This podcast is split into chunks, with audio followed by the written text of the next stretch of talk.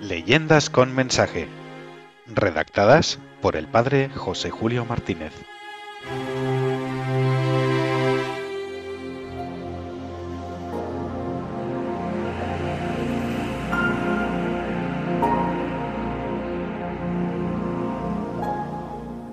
El demonio no se azota.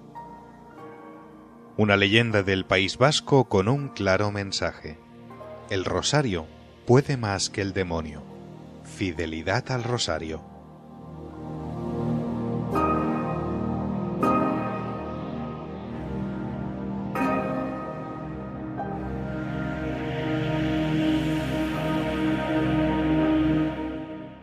Valientes son los pescadores del Cantábrico y a poco que los tratéis, estén en mar o en tierra, descubriréis en ellos nobleza sin altanería, sencillez como de niños, generoso sacrificio por los compañeros, amor a la familia y devoción sincera, que componen las grandes virtudes de los pescadores norteños. Chili, el de Lequeitio, era un digno representante de la raza. Chiquillo todavía, aprendió a tirarse al mar desde cualquier altura y empezaba a ser mozo cuando bregaba como los viejos lobos del mar en el lanchón pesquero de su padre, uno de aquellos lanchones que a fuerza de remos y de agotar la vida del pescador se adentraba en el traidor imperio de las olas para arrancarle los peces que se habían de convertir en el pan nuestro de cada día. Una tarde, cuando ya habían sonado en la torre parroquial las primeras campanadas para los sermones de Cuaresma, varios pescadores jóvenes, entre los cuales no faltaba nuestro Chili, sentados en el muelle del puerto, oían al viejo Antón que evocaba las costumbres antiguas. Aquellos penitentes sólo salían a medianoche. Iban desnudos de medio cuerpo para arriba y con una disciplina así de grande en las manos. Se daban cada azote que temblaba el misterio. Si estabas en la cama y oías los golpes, te arrebujabas en las mantas, lo mismo que cuando pasa la galerna. ¿Y a dónde iban a esas horas aquellos penitentes? Solían rodear el pueblo y se paraban bajo alguna de las imágenes que están sobre las puertas. Allí se disciplinaban, dejando sobrecogidos a los vecinos madrugadores cuando los veían pasar. ¿Y por qué tanto miedo? preguntó Chili, que siempre había sido hombre fuerte y vigoroso. ¿Acaso se comían a la gente? No se comían a nadie, pero te aseguro que hasta los más audaces procuraban evitar el encuentro con los disciplinantes. Lo que inspiraba más pavor era que uno de aquellos penitentes, que siempre iban encapuchados, se te acercaba al encontrarte a medianoche por la calle y te decía Cristiano, acompáñanos tú también en nuestra procesión de penitencia. Pues yo te aseguro que si me encuentro con algún penitente cualquier noche, aunque sea el mismo diablo, si me pide que le acompañe, lo haré sin temblar. ¿Miedo a unos pobres penitentes? Las campanas parroquiales anunciaron que el sermón estaba a punto de comenzar y todos se encaminaron al templo. Chili era el atalayero de aquel año. Los pescadores, para no madrugar en un día que no fuera apto para pescar, solían escoger a uno que madrugase antes del amanecer, subirse a la atalaya y observando el estado del mar, diera aviso a los pescadores de si se podía salir o no. Caminaba como de costumbre a la mañana siguiente, cuando aún brillaban las estrellas, dirigiéndose a la atalaya. Pero de pronto... Oye, cristiano, quiero llegar al monte Oiz antes del amanecer. ¿Quieres tú acompañarme? El que así hablaba era un personaje de rostro oscuro y de traje negro. Parecía una sombra dentro de las sombras de la noche. Imposible que puedas llegar allí tan pronto, respondió Chili. Por eso es inútil que te acompañe. Anoche prometiste que acompañarías a cualquier penitente sin ningún miedo. Si eres hombre de palabra, has de venir conmigo. Pero ¿quién avisará a los pescadores de que el día es bueno y se pueden levantar para salir al mar? No te preocupes por eso. Ahora mismo se levantará un fuerte temporal y nadie podrá salir, si no quiere exponerse a un terrible naufragio. Así insistía el del negro traje. Chili miró hacia el mar y vio que de repente se encrespaba en amenazas de fuerte temporal. Sintió un escalofrío de arriba abajo, pero había empeñado su palabra. Dijo, Pues vamos hacia el monte Oiz. Y echó a andar. Notó que el otro le seguía. Apretaba el paso.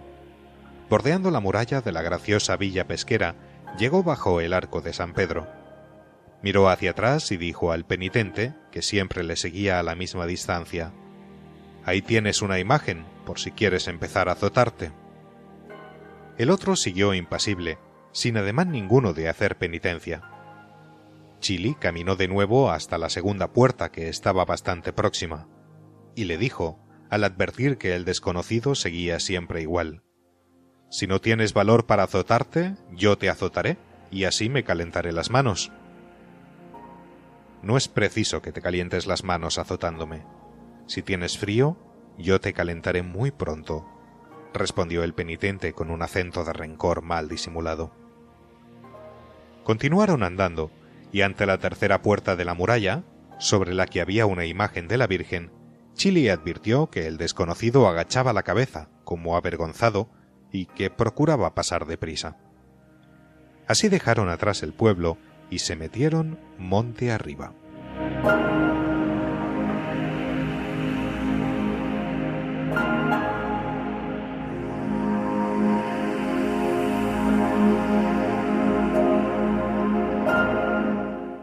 Chili tenía que ir deprisa, cada vez más deprisa, pues siempre notaba detrás de su persona los pasos del hombre de negro. Se vio precisado a decirle Más despacio, que estoy sudando. ¿Que estás sudando? Lo que tienes es miedo. ¿Miedo yo? ¿A quién? Y lleno de coraje, Chili iba a levantar los puños para golpearle por aquella ofensa, cuando advirtió a las luces del día recién amanecido que el penitente, en vez de dedos, tenía cinco garras largas y curvas en cada mano. Quedó cortado y aprendió a decir su primera mentira. Yo no tengo miedo. Seguía caminando, cada vez más jadeante, siempre delante del personaje misterioso, en dirección al Cristo del portal, pero formando el designio de no pasar de allí y volver corriendo al Ekeitio aunque le llamasen cobarde. Mas cuando estaban a punto de llegar ante aquel Cristo, donde Chili pensó que por fin el penitente se detendría, éste se apartó de la línea recta y dio un rodeo para no pasar ante la sagrada imagen. Al juntarse de nuevo con él, Chili no pudo hablar de espanto. El rostro de aquel desconocido tenía hocico y dientes de cabra y era monstruosamente feo. Las orejas salían disparadas hacia arriba, que no se sabía si eran orejas o cuernos. Y mirando muy fijamente al pescador, con una mirada infernal, se echó a reír lanzando alaridos horribles mientras le decía ¿Ves cómo tienes miedo, Chili? ¿Ves cómo eres un gran cobarde? El atalayero contestaba, esforzándose por evitar el castañeo de los dientes. Yo no tengo miedo y siguió andando. Siguió metiendo toda la prisa posible a sus pasos cada vez más vacilantes. Después de haber atravesado el puente de Ea, tomaron la senda estrecha de Auria, llegando a Oibar. Chili, que tantas veces había visto aquellos parajes, ahora, atolondrado por el pavor, los desconocía y creíase estar en el camino del infierno. Pero de pronto la gran solución en la angustia. Metió la mano en su bolsillo, sacó el rosario y empezó a rezar las Ave Marías con angustia profunda. El falso penitente, que parecía pretender saborearse en el pavor de Chili, pálido como la muerte, y que estaba a punto de repetirle la palabra punzadora ¿Tienes miedo? quedó cortado al verle con el rosario en la mano, apretó los dientes y arrugó el entrecejo. En ese momento llegaban a la ermita de Oibar. Chili, anhelante, empujó la puerta mientras exclamaba Madre mía, tengo miedo, sálvame. Y cayó de bruces dentro de la ermita. el horrible rugido lanzado por el demonio resonó como un trueno, pero un trueno de los que anuncian el fin de la tempestad. Maldito seas, que ya nada puedo contra ti. Casi eras mío, pero eso que llevas en la mano y la casa de la señora a la que te has acogido te han arrancado de mis garras. Y con furia infernal dio un fuerte golpe contra la pared de la ermita. Allí quedaron incrustadas las cinco huellas de su horrible garra. Cesó la tempestad. Chili regresó corriendo al pueblo y anunció a los pescadores que ya podían salir tranquilos porque el día se presentaba bueno. Contó también la historia y cómo atribuía su salvación al poder de la Santísima Virgen. Los vecinos subieron a la ermita de Oibar y vieron allí las huellas del diablo. Todavía está en pie la ermita. Las últimas reparaciones borraron las señales dejadas por el demonio. Pero ni las reparaciones ni el paso de los siglos borran la devoción a la Virgen Marinera en los fieles pescadores de Lequeitio.